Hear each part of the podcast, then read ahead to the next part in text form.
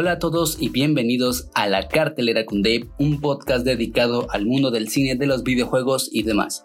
Les habla su anfitrión de Alfano y me da mucho gusto que el día de hoy estén aquí conmigo en el estreno de mi primer podcast. Para los que no me conozcan, mi nombre es David, pero prefiero que me llamen Dave. Tengo 20 años y actualmente estudio la carrera de arquitectura y dirán, ¿por qué un futuro arquitecto decidió empezar un podcast? Bueno, es que Realmente cuando alguien está aburrido por la cuarentena, pues se le ocurren mil locuras. Y digamos que esto es una de esas cuantas locuras que planeaba hacer realidad y pues aquí estamos, ¿no? La verdad estoy muy emocionado de poder compartir ese proyecto con ustedes y agradecerles el apoyo que me han dado para hacer de esto una realidad. Yo más que nada, realmente espero que todos los que estén escuchando se encuentren bastante bien tanto de salud como de bienestar. Y pues ya ahí disfrutando en la casa a gusto, que ya es fin de semana, que ya es viernes. Sé perfectamente que no es lo mismo que andar en el antro con tus amigos o en una carnita asada con la familia, pero recordemos que esto es más que nada prevención y responsabilidad. Y claro, mientras nosotros hagamos de nuestra parte, que sigamos las, las recomendaciones de salud y de la sana distancia, pues esto debería, en teoría, acabar pronto. Claro, recordando y cumplir lo que se acaba de decir anteriormente, ¿no? Bueno, el podcast de hoy será algo cortito, eh, esto más que nada por ser el piloto de lo que realmente es el programa. Y pues de lo que nos espera para los próximos podcasts, ¿ok? Tengo planeado que cada uno se publique semanalmente, eso sí se me es posible, y pues tratar de que todo lo que se hable de aquí sea totalmente de su agrado y de su interés. Y especialmente que, que se demuestre que me gusta lo que hago, ¿eh? Así que vamos a darle con esto y ahora sí, oficialmente damos por iniciado este podcast. Bienvenidos a la cartelera con Dave.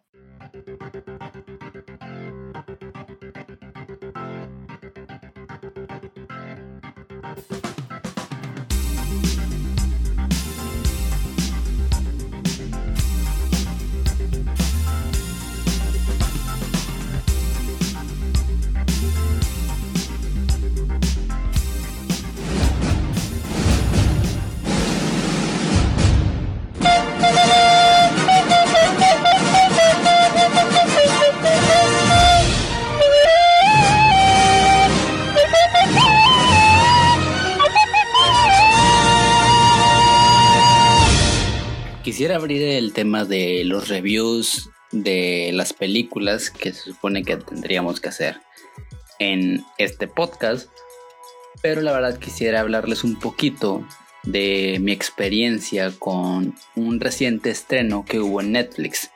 La verdad también quisiera basarme en otras plataformas de streaming como lo es Disney Plus, Amazon Prime, HBO Max, pero siento que hay un público como que más generalizado en Netflix que en las otras plataformas.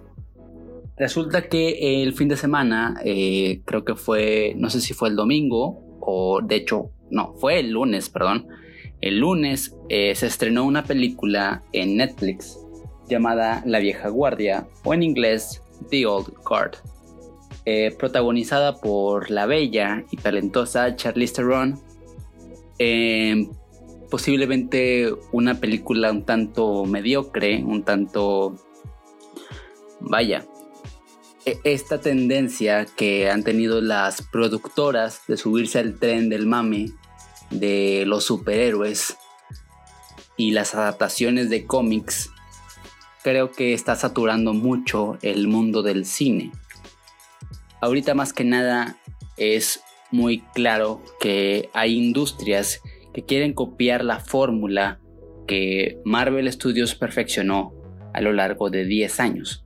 No estoy diciendo que Marvel Studios realmente hizo las cosas muy bien porque realmente hay muchas películas en donde se vieron reflejados esos topes, esos tropezones que tuvieron a lo largo de su historia y más aún el cómo aprendieron de sus errores y fueron formalizándose, fueron fortaleciendo esas esas debilidades y convirtiéndose en lo que son hoy en día.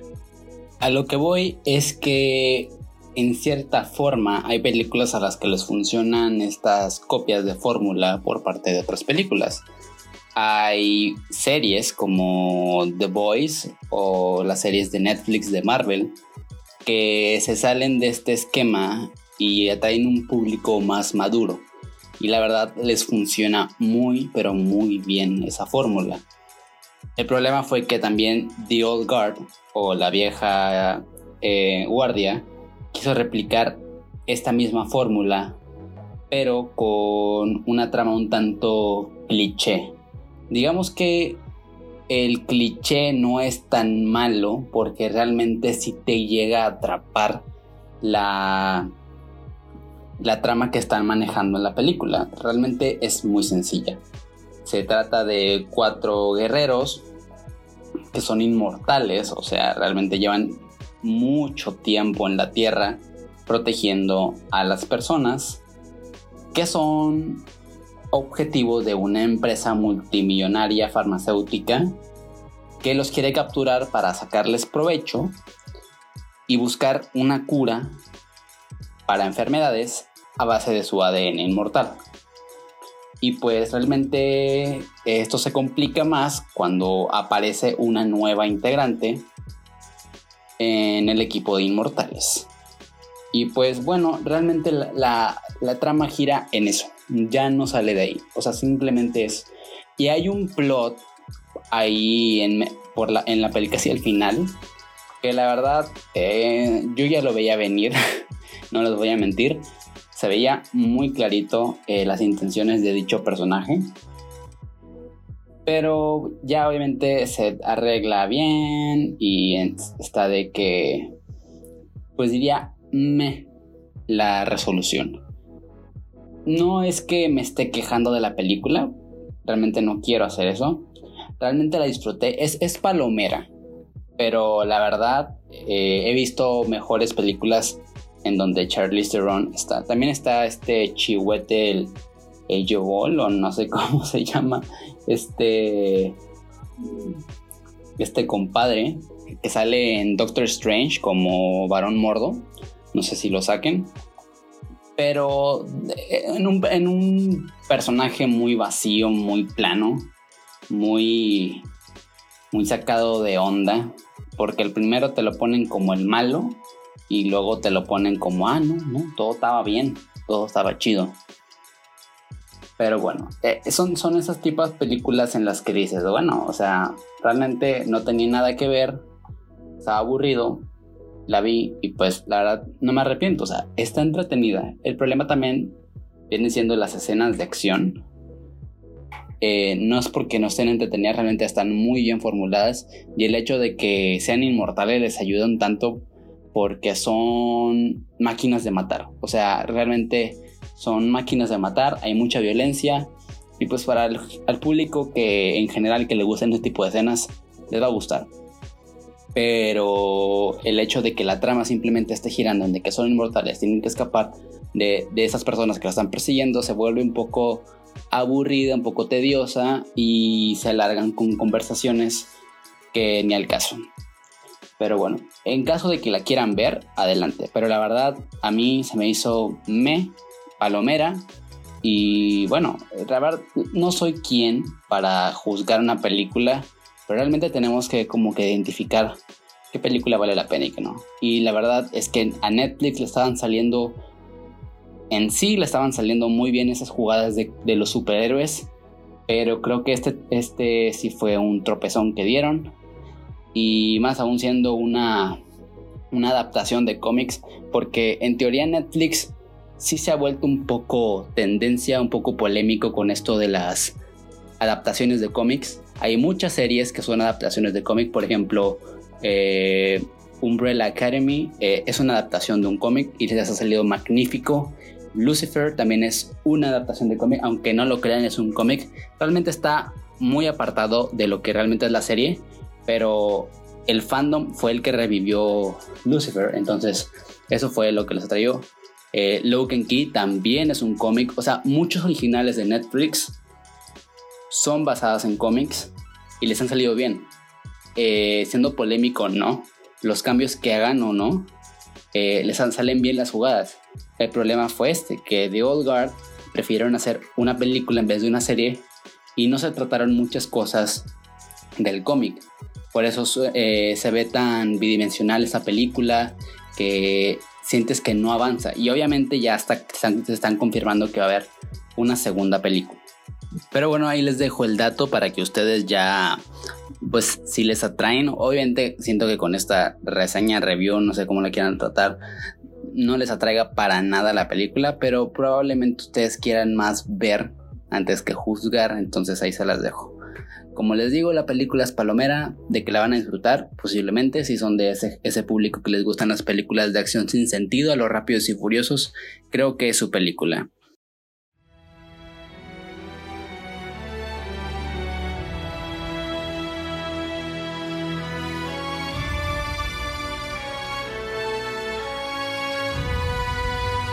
Vamos a pasar a algo de lo que está ahorita en tendencia en Twitter, que en el tema de videojuegos tenemos a Halo 3 en número uno en tendencias. Se preguntarán por qué Halo 3 está en número uno en tendencias. Bueno, resulta de que este juego, estrenado principalmente en el 2007 para la consola de Xbox 360, a mano de la desarrolladora de Bungie, eh, nos traía el desenlace de este viaje que hicimos con el personaje, el jefe maestro, Master Chief, John 117, como le quieran decir, el Halo verde, para terminar la lucha contra el Covenant. El Covenant en sí es una raza alienígena, una tipo secta intergaláctica que planea destruir a los humanos. Entonces nosotros tomamos el papel de este super soldado modificado genéticamente con una armadura verde para disparar, destruir a todo enemigo que se nos ponga encima, ¿ok? Digamos que este videojuego tuvo una fiebre super altísima para allá del año 2007. Fue uno de los principales motores de, los campeonatos estos de videojuegos millones de personas iban a ver este, este tipo de eventos de las llamadas MLG. Y Dios, se juntaba bastante gente. Obviamente a mí no me tocó vivir eso porque para el 2007 pues yo tenía 7 años, 8 años no me acuerdo. Pero fue cuando yo primeramente tuve en mis manos un Xbox 360. El primer juego que me compraron mis papás, recuerdo muy bien, fue efectivamente el Halo 3. Y pues bueno, es que ese tipo de juegos son como para cuando, no sé, estás en la primaria, estás en la secundaria y dices, wow, ya es viernes, ya es fin de semana y realmente quiero invitar a mis amigos a que vengan aquí a mi casa, compremos pizza, eh, refresco y nos pongamos a unas partidas de Halo 3 de todos contra todos. Eso era la gloria. Eso era el, el feeling de la nostalgia de estar ahí enfrascados ahí en, la, en la televisión mientras todos sus amigos estaban alocados a ver quién de, todos, o sea, quién de los cuatro, porque antes se jugaba de cuatro en una pantalla, pero el multijugador nos permitía jugar hasta 16 jugadores. Pero bueno, los, los que empezaban desde abajito, pues nomás con cuatro controles le hacíamos. ¿Quién de los cuatro jugadores era el mejor? Y pues obviamente era, era algo súper glorioso decir, eh, güey, yo te gané en el Halo 3, no puedes decir nada, cabrón. Y bueno, entonces, todo sueño, digamos así en, en, términos un poco coloquiales, el sueño húmedo de todo jugador de Halo 3 era ver ese juego en computadora. Porque antes, antes de Halo 3, pues obviamente hubo Halo 1 y Halo 2, pero esos juegos salieron tanto para la Xbox original, que salió en el 2004 por ahí, más o, digo 2002, perdón. 2002 salió el primer Xbox negro, no sé si lo recuerden, si alguien lo tuvo. Eh, y ahí fue el debut de la saga de Halo. Después en el 2004 salió Halo 2, eh, que fue el parteaguas del multijugador en línea. Halo 1 sí tenía multijugador, pero no era tan conocido, no era la gran cosa, era un shooter más. Pero con la llegada de Halo 2, eh, el servicio de multijugador en línea que ahorita tiene Xbox, que es Xbox Live, eh, fue lo mejor.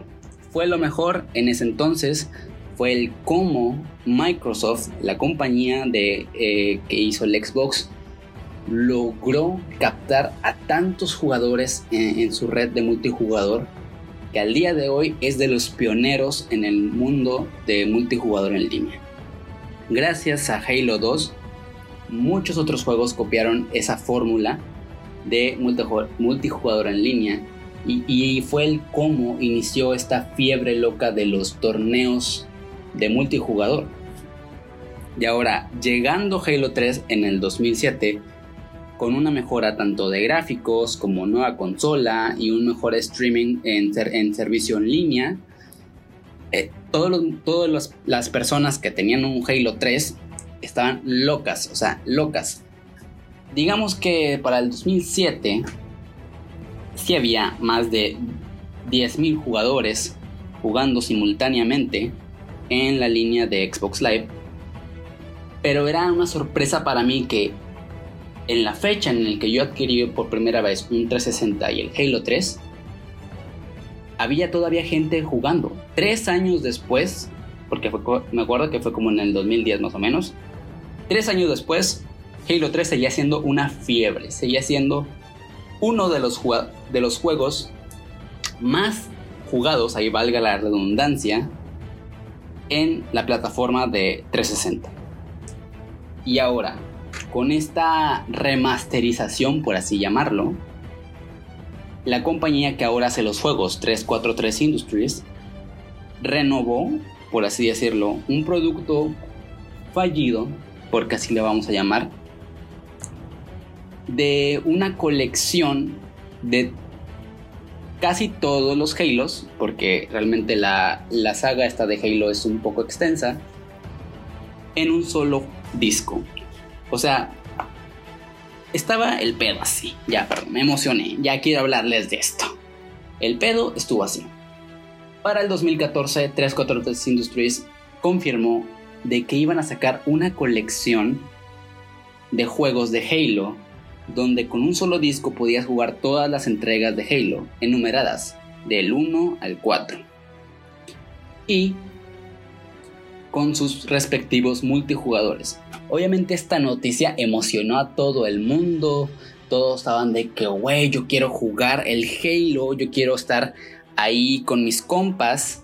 Y pues yo me incluyo, porque cuando mostraron eso en la ya fallecida E3, que en paz descanse, ya no hay E3 este año, todos decían de que esto era el futuro de las colecciones, era el pináculo, por así decirlo. Lamentablemente, tras muchos intentos, la colección del jefe maestro, porque así se llama esa colección, falló.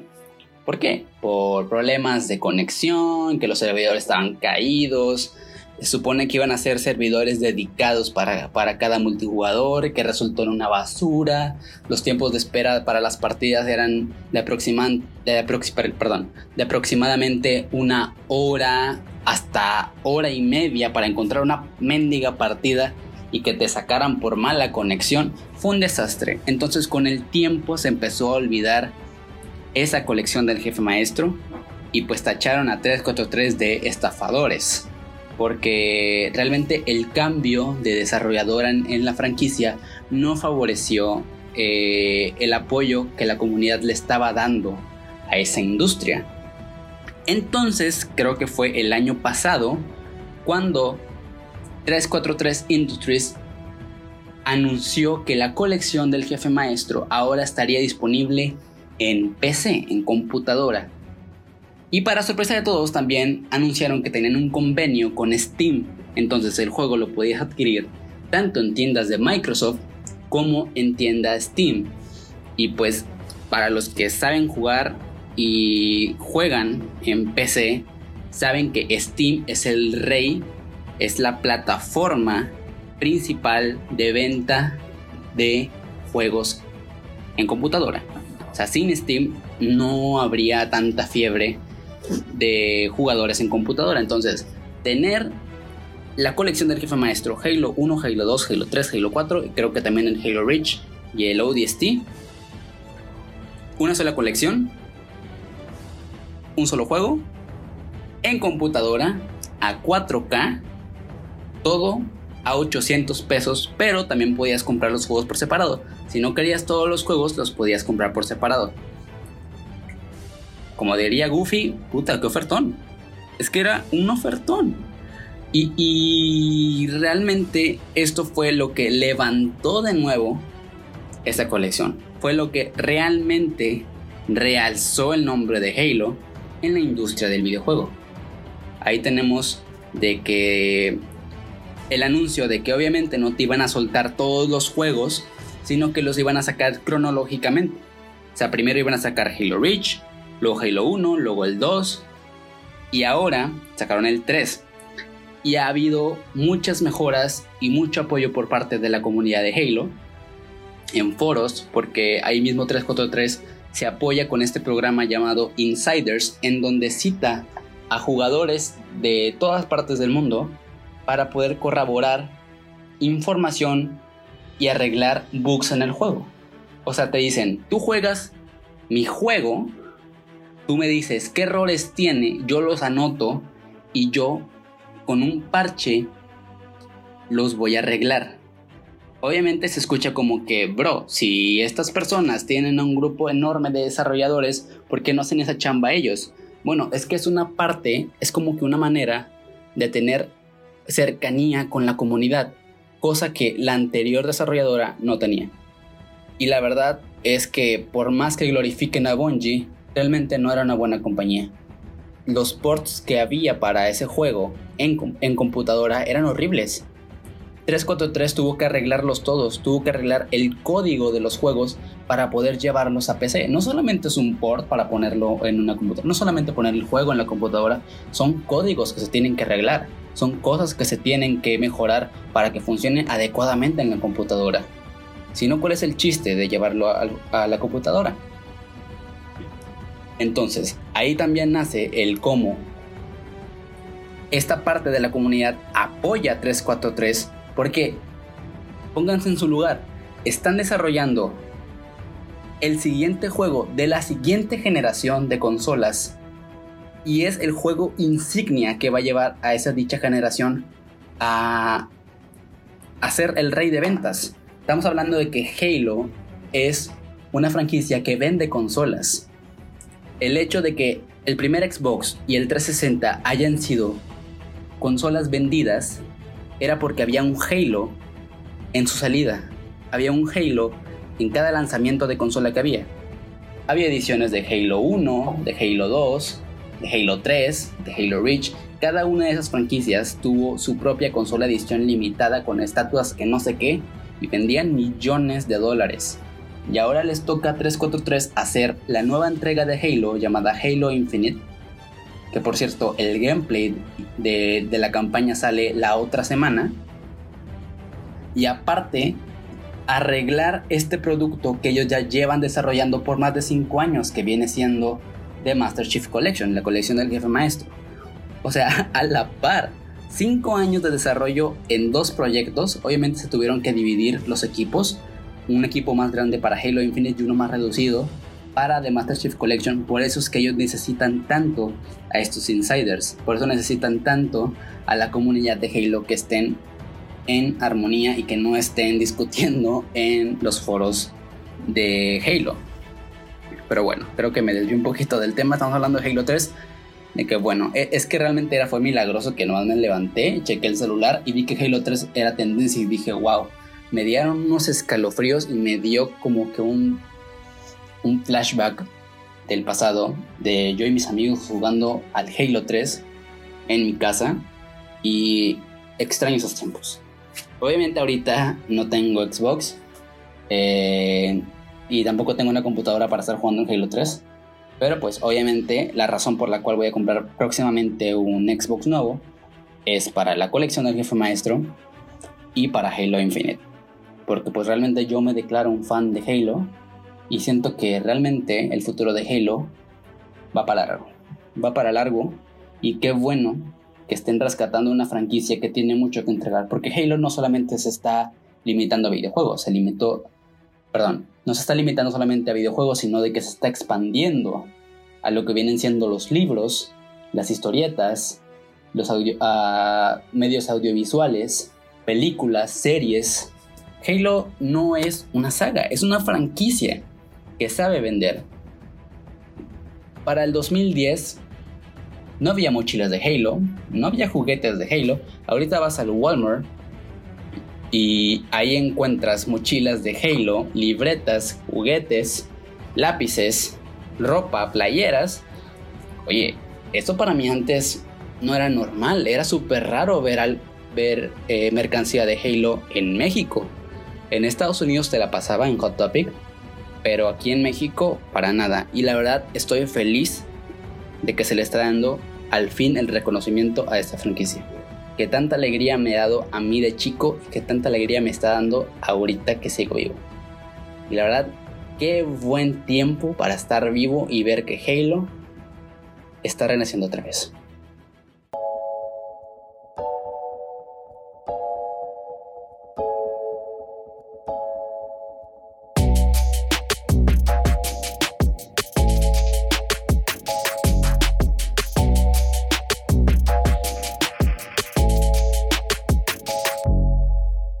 Cambiando un poquito de tema, si estuviera hablando de relaciones tóxicas entre actores en el cine, los más sonados vendrían siendo Johnny Depp y Amber Heard, tras las acusaciones que se están haciendo ambos cuando antes estaban casados y que ahorita literalmente están odiando a muerte. Pues bueno, salieron algunos temas que realmente es muy triste que ese tipo de situaciones estén afectando a ambos en su trabajo, en actores de Hollywood. Y bueno, pues aquí sale también de que pues trabajadores de Disney revelan el por qué la compañía ya no desea trabajar más con Johnny Depp. Y pues la verdad lo que sorprende es que no es solamente por las acusaciones de Amber Heard. Eh, se está aprovechando la situación del juicio ya que salieron a la luz algunos datos sobre la mala conducta del actor durante las grabaciones de las últimas películas de Piratas del Caribe, donde eh, el, actor Johnny Depp pues causó un verdadero caos a los directores, a los productores y a su propio manager. Se avisó y se, avisó que a la misma producción de Disney contrató un equipo de vigilancia especial para Johnny Depp. O sea, cuando el, men ya no estaba grabando las escenas, a escondidas lo estaba vigilando. O sea, ¿qué, ¿qué tipo de persona tienes que ser para que Disney, el mismo Disney, contrate un equipo de vigilancia solamente para vigilarte, para que no hagas una babosada ahí en el set y ya no estés fastidiando a, los mandamás de ahí. Y pues está súper sorprendente esto de que él ni siquiera se enteraba de qué estaba pasando y realmente había más de 50 sujetos vigilando su puerta. Y pues bueno, pues se llevó a cabo esa decisión, ya que pues siempre llegaba tarde y perjudicaba los horarios de todo el mundo. Eh, decían que se empezaba a grabar fuera de hora y complicaba las cosas. Además tomaba alcohol mientras interpretaba a Jack Sparrow, su personaje en Piratas del Caribe, cosa que a Disney nunca, nunca le hizo gracia ese tipo de comportamientos eh, que tomaba Johnny Depp. Y pues también se reportó que mientras estaba grabando la película, pues gastó más de 30 mil dólares en vino y pagó 5 millones de dólares para que las cenizas de un amigo fallecido sean disparadas desde un cañón. No mames. O sea, ¿qué onda con ese tipo? Y bueno, pues ya por último, pues el conocido caso de, de su dedo por las constantes discusiones de su mujer, quien antes era Amber Heard, lo apuñaló durante el rodaje. Como consecuencia de su lesión, se debió de suspender por unos días. O sea, las desgracias de Johnny Depp atrasaban la película de Piratas del Caribe, la grabación. Pues a raíz de esto y más, y más allá de la difamación por violencia, al estudio ya perdió completamente el interés de contratarlo nuevamente, por lo que realmente está prefiriendo darle otro rumbo a las películas sin el personaje. Ya ven que hace unos días se confirmó que Margot Robbie va a protagonizar una película de Piratas del Caribe. Obviamente dicen que no van a, no van a, reemplazar a Johnny Depp como Jack Sparrow, pero sí va a ser una película que va a suceder en el mismo universo que esas películas, a la par de, de unas. Y bueno, o sea, ¿qué se puede comentar de la actitud tan descarada de este tipo de, de celebridad? Y el cómo la fama puede doblegar a una persona como Johnny Depp. Pues bueno, sea culpable o no de, las acusaciones que se le está dando también a Amber Heard, que pues no, no hay que defender tampoco a Amber Heard. Se, eh, ha habido también acusaciones de su parte que la han visto muy mal, desde hacerle una caca en, en la almohada de Johnny Depp hasta pues apuñalarlo. Y pues bueno, ¿qué más se puede avisar de eso? Aquí hablando más un poquito de la serie de The Voice que regresa el 4 de septiembre con tres episodios estreno de su segunda temporada. Realmente si no han visto The Voice se las recomiendo bastante. Es una serie sobre superhéroes que actúan como superestrellas, solamente que esa fama pues les hace mal en la cabeza y pues se crean mala fama como egoístas, egocentristas, y pues bueno, tiene bastante gore, así que pues si son fanáticos de la sangre, de la comedia negra y de la sátira hacia los superhéroes y hacia la sociedad, se las recomiendo bastante. También se nos anuncia una nueva serie de Star Wars titulada The Bad Batch, la cual será un spin-off de The Clone Wars centrada en la unidad 99 tras los eventos de la venganza de los Sith.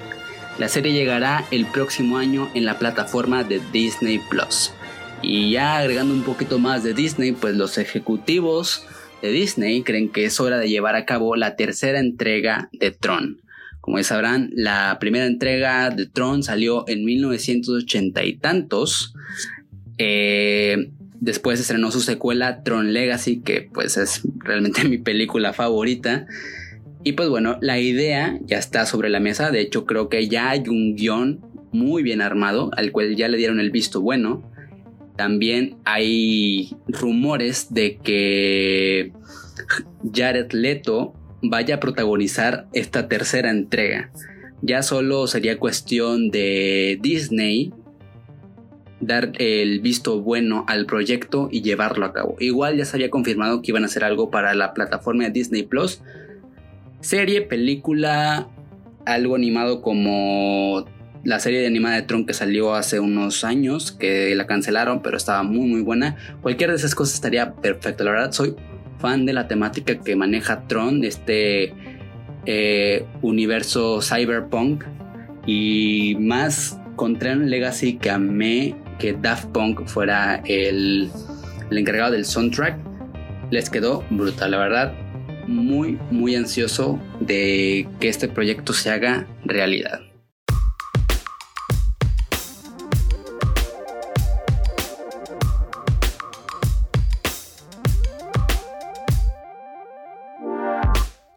Pues ya con esto podríamos dar por terminado la sección de noticias, las breves de la semana y pues también el primer podcast de la cartelera con Dave. La verdad les agradezco bastante su presencia y su apoyo incondicional para que este proyecto se haya hecho una realidad. Los espero el siguiente viernes con un nuevo podcast. Posiblemente se vengan hay unos, unas colaboraciones con otros compañeros, con invitados muy muy especiales, unos temazos que se van a venir la siguiente semana. Y pues bueno, y ahí les traigo lo mejor de las noticias e información del cine, de los videojuegos y demás. Nos vemos el siguiente viernes. Chao.